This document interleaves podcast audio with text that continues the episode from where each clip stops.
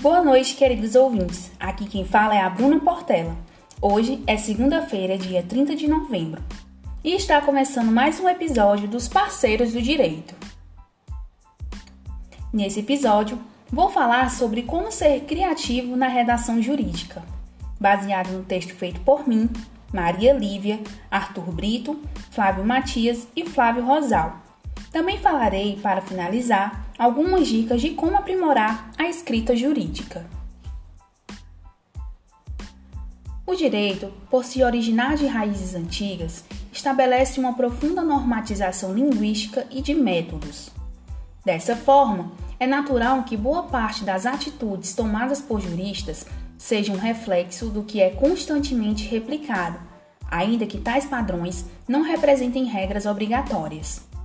Nesse contexto, também é questionável a devida eficiência de todos os métodos constantemente aplicados, visto que, como mencionado, são uma ligação com os períodos passados, podem ser percebidos, por exemplo, na linguagem, que por muito estabelece dificuldade na comunicação. Sendo assim, é válido que a criatividade no meio jurídico, que é por si próprio uma junção profunda de normas, estaria ligada simplesmente ao ato de tornar possível uma comunicação compreensível por todos, não somente por seus profissionais, já que não são unicamente esses que estão dentro do universo do direito. A linguagem jurídica, assim como em outras ciências, tem sua linguagem específica. Sendo assim, para um operador do direito ter e concentrar dado conhecimento próprio e aprofundado, precisará da jurisprudência e seus modos de linguagem e escrita. A escrita é considerada por muitos profissionais da área do direito tão importante quanto a leitura ou até mais, levando em consideração que em todo o âmbito jurídico a escrita se faz presente e complementa a linguagem. Para se obter uma boa linguagem, é necessário tanto o hábito de ler como de escrever. Uma escrita criativa, sem enrolações, que demonstre um conhecimento sobre um determinado assunto com simplicidade e coesão, o menos é mais, explicando ao máximo o assunto que está em pauta. Agora vamos para algumas dicas para aprimorar a escrita jurídica. Número 1. Escreva à mão. Se você quer mesmo melhorar a redação jurídica, você tem que praticar muito escrevendo à mão. Escrever em um teclado de computador não ajudará quando se trata de fazer o cérebro aprender coisas novas. Você sabia que se uma pessoa não escrever à mão, isso pode prejudicar o desenvolvimento do cérebro? Você verá que há muita ciência por trás disso. Número 2. Aprenda a iniciar e concluir.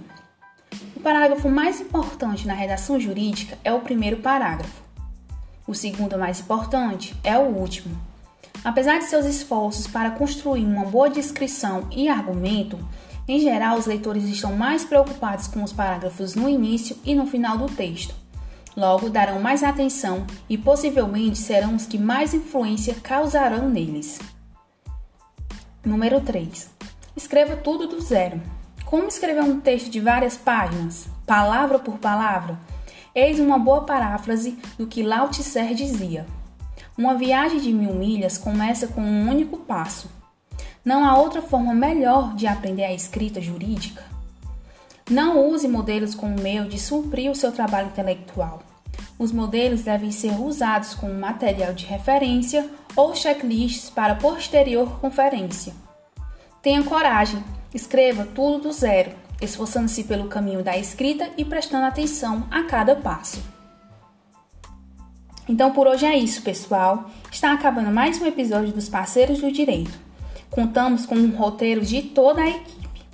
Aquele abraço, uma ótima semana, bons estudos. Tchau!